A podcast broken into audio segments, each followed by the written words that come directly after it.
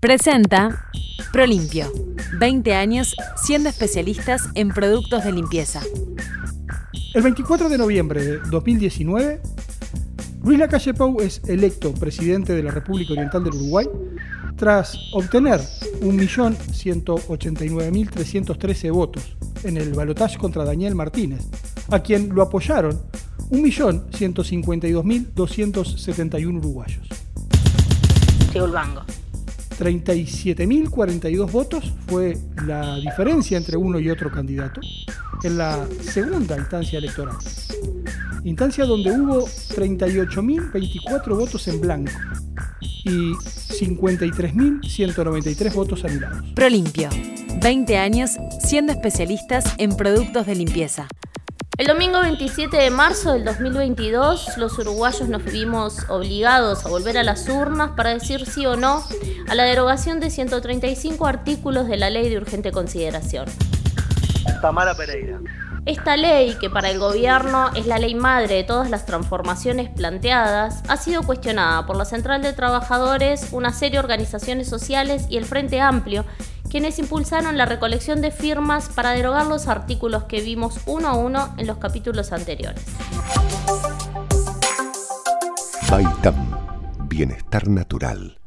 Más de 700.000 uruguayos respaldaron esta iniciativa, que para prosperar debía recibir el domingo el apoyo de la mitad de los votos válidos más un voto más. De acuerdo al escrutinio primario de la Corte Electoral y por tanto sin tener en cuenta los 36.080 votos observados, que aún no se han escrutado, y que seguramente no tengan una incidencia significativa, ya que seguramente sigan la lógica de los 2.263.122 votos que ya conocemos, para que el CIR Rosado estuviera derogando los 135 artículos cuestionados, debería haber alcanzado 1.090.654 votos.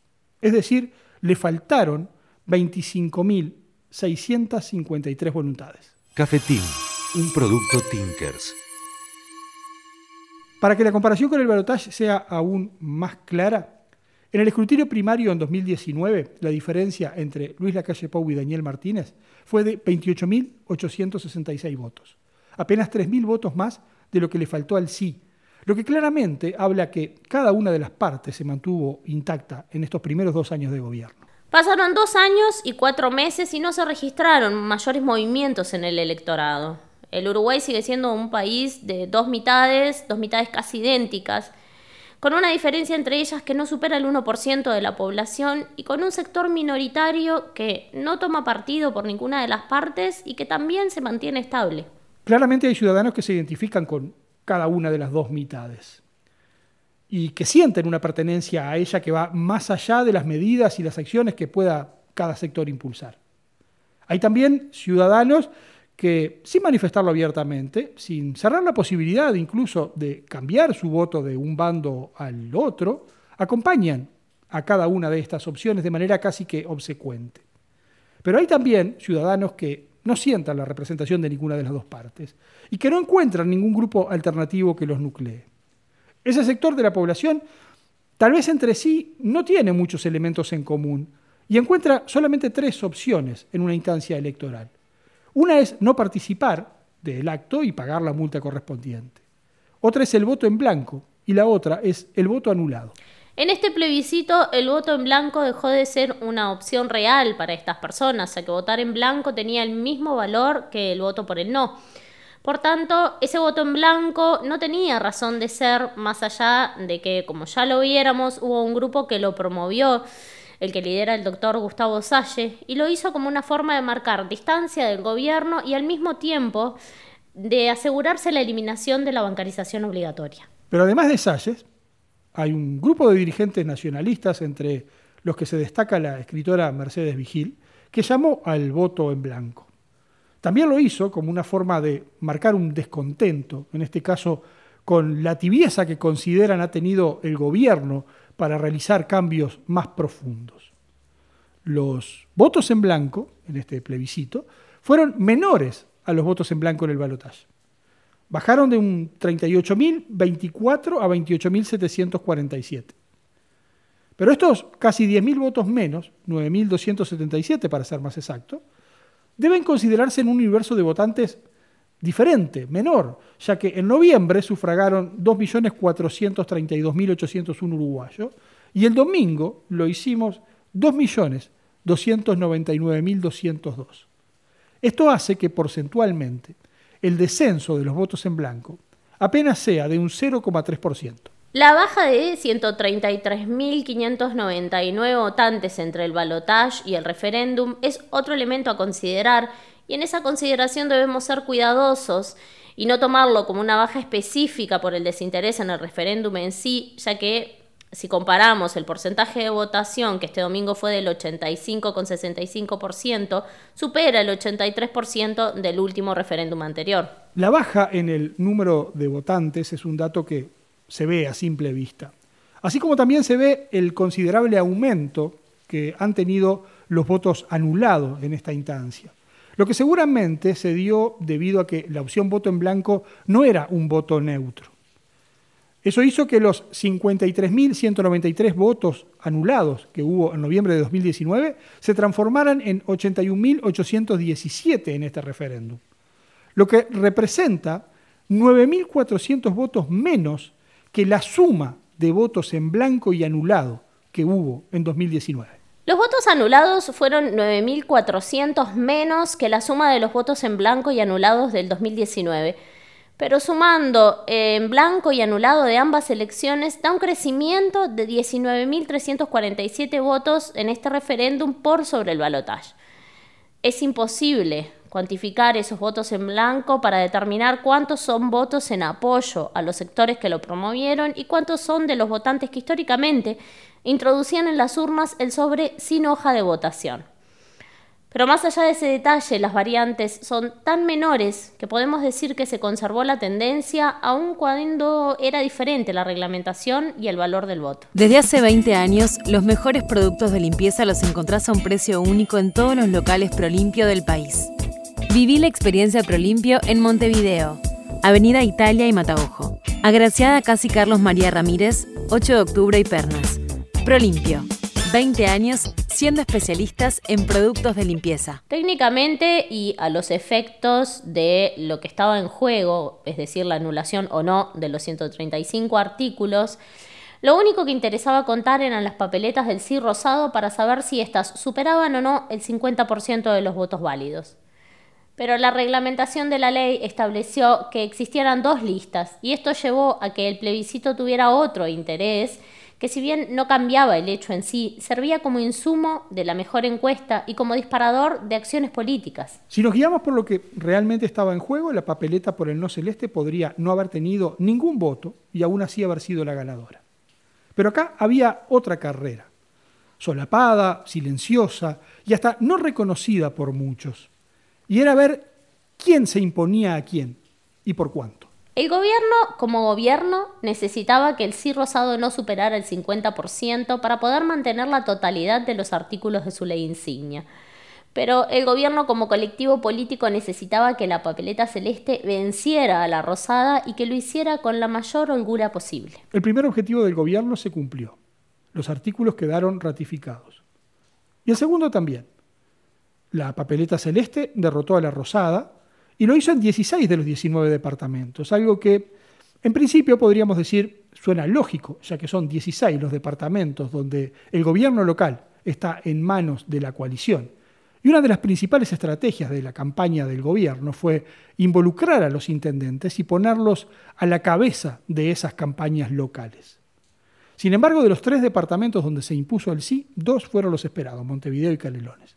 Pero el tercero fue una sorpresa y un golpe inesperado para el gobierno, la derrota en el departamento de Paysandú.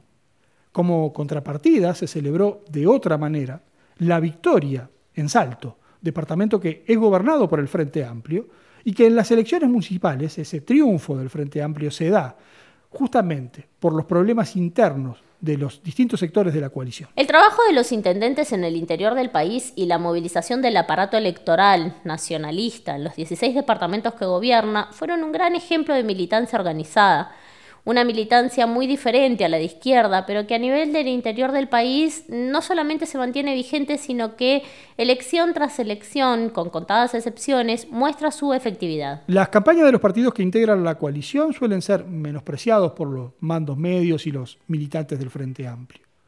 Y esto es porque entienden que están basadas exclusivamente en el poder económico el que hace posible la compra de minutos en medios de comunicación de alcance nacional y mantener ejércitos de trolls que operan en las redes sociales. Pero la realidad es que no solamente en los departamentos donde blancos y colorados gobiernan las intendencias, sino también en Montevideo, Canelones y Salto, hay un trabajo de militancia a la vieja usanza que ha fortalecido el voto de la derecha. Esa inteligente jugada de comprometer a los intendentes en la campaña tuvo al propio presidente de la República como protagonista, ubicándose él a la cabeza de los gobernantes departamentales, respaldándolos, impulsándolos y exigiéndoles apoyo. Y fue el propio presidente quien asumió el protagonismo de la campaña. Y lo hizo en momentos donde daba la sensación que la tendencia, que parecía muy fuerte para el no celeste, comenzaba a torcerse y por tanto entraba a peligrar el alcance de los objetivos trazados por el gobierno. Caminando al filo de la legalidad y exponiéndose al todo o nada, el presidente marcó la baja de los debates, quitó del medio a los segundos y se ubicó en el centro del tema. Pero antes de eso envió a sus socios de la coalición a los debates en otra interesante jugada estratégica, ya que los obligó a trabajar en defensa de la ley y los expuso al desgaste sin que esto rozara a su partido. Cuando apareció en conferencia se plantó firme en su rol, mostró claridad, firmeza y convicción en sus dichos y no tuvo ningún problema en jugar chicanas políticas, como no dar espacio a la respuesta, hacer como que no existía uno de los temas más flacos de defender, como lo es la paramétrica que marca la suba de los combustibles, cuando en campaña había prometido bajarlos, y hasta incluir algunos artículos que no eran parte de los cuestionados. La primera lectura que uno hace al ver al presidente en ese rol es que está arriesgando demasiado cuando aún queda la mitad del gobierno por delante.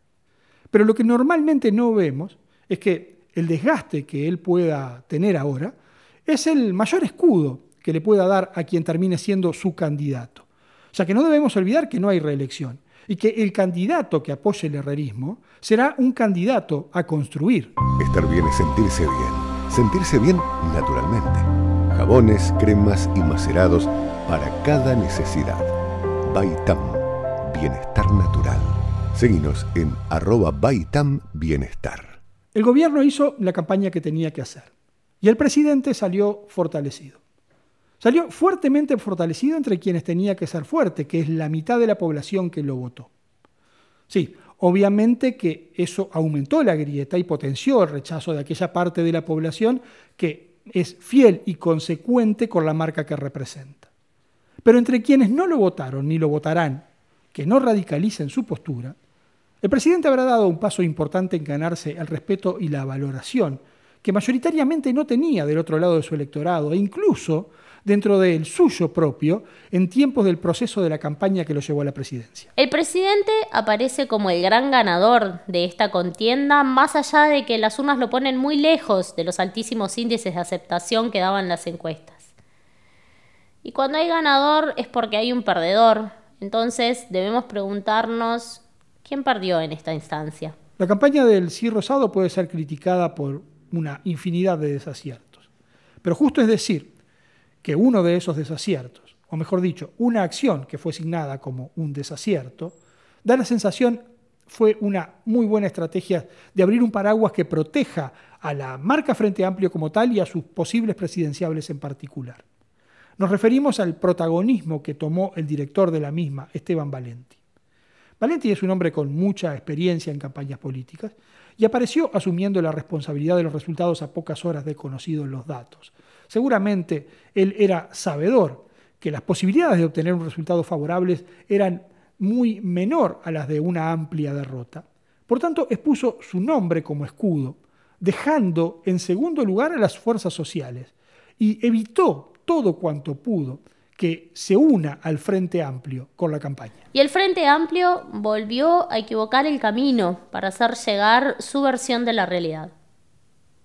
Más allá de razones, más allá de datos, más allá de hechos, de percepciones, de estadísticas y de proyecciones, el Frente no ha logrado empatizar, para usar una palabra de moda, con el público al que pretende convencer, dando la sensación que ha equivocado el público objetivo, ha equivocado la forma de llegarle a ese público y ha equivocado el mensaje. Si esa sensación que uno siente al ver una campaña del Frente Amplio, fundamentalmente en el interior del país, es realmente así en los hechos, resulta imposible pensar que se pueda revertir la situación, a pesar que los números digan que el cambio está al alcance de la mano. Y en el interior del país, la desconexión entre el mensaje con las expectativas de la población muchas veces resulta asombroso, y esa desconexión parece estar más marcada, elección tras elección, generando una especie de frustración que muchas veces hace que se dé un enfrentamiento entre quien pretende ser elegido y el elector.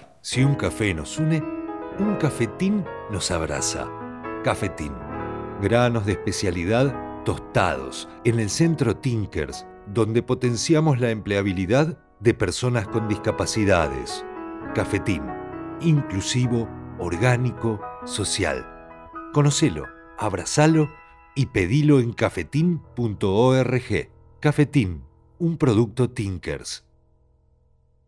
Unas horas antes de iniciada la veda, varios contactos en nuestras redes sociales, claramente identificados con el Frente Amplio y la campaña del sí, comenzaron a compartir una imagen en la que se mostraban dos pósters de vía pública, uno de la campaña del no y otro de la campaña del sí, donde el cartel de no decía en defensa de nuestros derechos y el del sí decía en defensa de tus derechos. Precisamente esa idea que se buscó transmitir como un valor hacia el sí entendemos sería el germen del problema.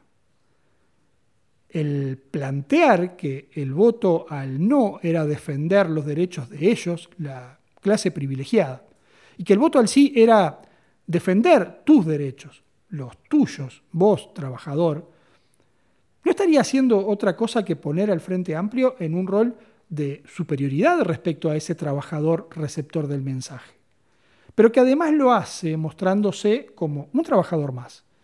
Por tanto, el Frente Amplio, que es un vecino más y que se ubica en ese lugar, da la sensación de tener la verdad revelada en ese mensaje publicitario que transmite, de saber cuál es la receta para solucionar lo que entienden son nuestros problemas.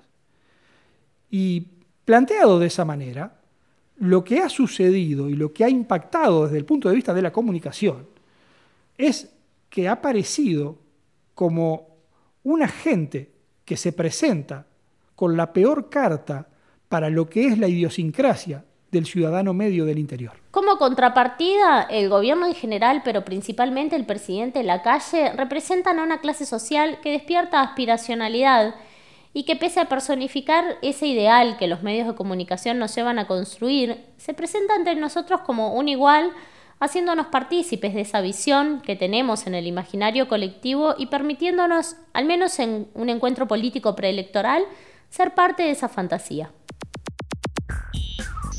Presentó Prolimpio, 20 años siendo especialistas en productos de limpieza.